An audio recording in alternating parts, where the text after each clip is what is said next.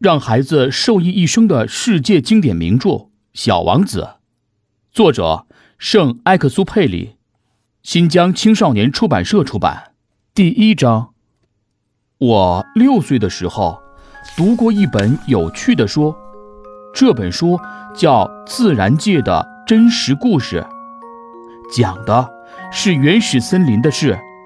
里面有一幅精美的画，画了一条蟒蛇在吞食一个动物，这就是那幅画的摹本。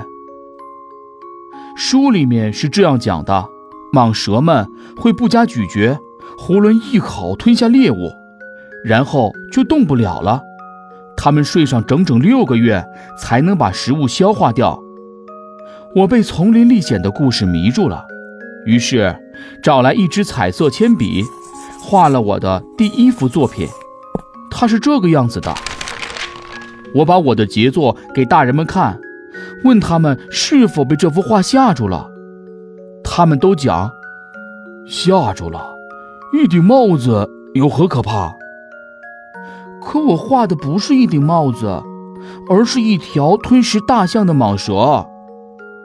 既然大人们不明白，我又画了第二幅作品。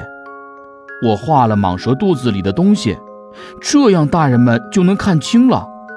他们总需要靠一些别的东西来解释看到的事。我的第二幅作品是这样的。这次，大人们的反应是这样的：他们建议我别再忙活着画蟒蛇，不管是画它的肚皮外面还是肚皮里面的东西，而是应该去学习地理、历史、算术和语法。就这样，六岁时我放弃了当一名大画家的打算。没人喜欢我的第一幅和第二幅作品，我像皮球一样泄了气。大人们总是那么迷惑，我们小孩都懒得解释给他们听。长大后，我选择了另一个职业，学会了开飞机。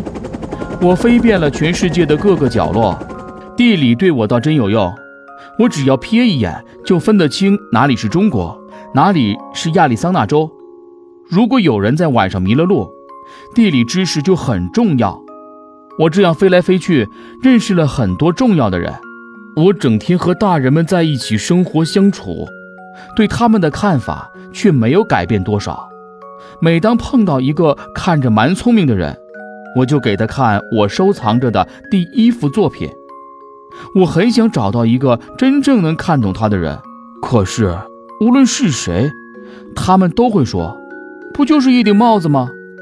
所以，和他们讲蟒蛇、远古森林、星星还有什么必要呢？我会顺着他们的想法，随便聊些桥牌、高尔夫、政治和领带之类的话题，于是大人们就都满意了。那么之后会发生什么有意思的事呢？我们下一章继续讲述。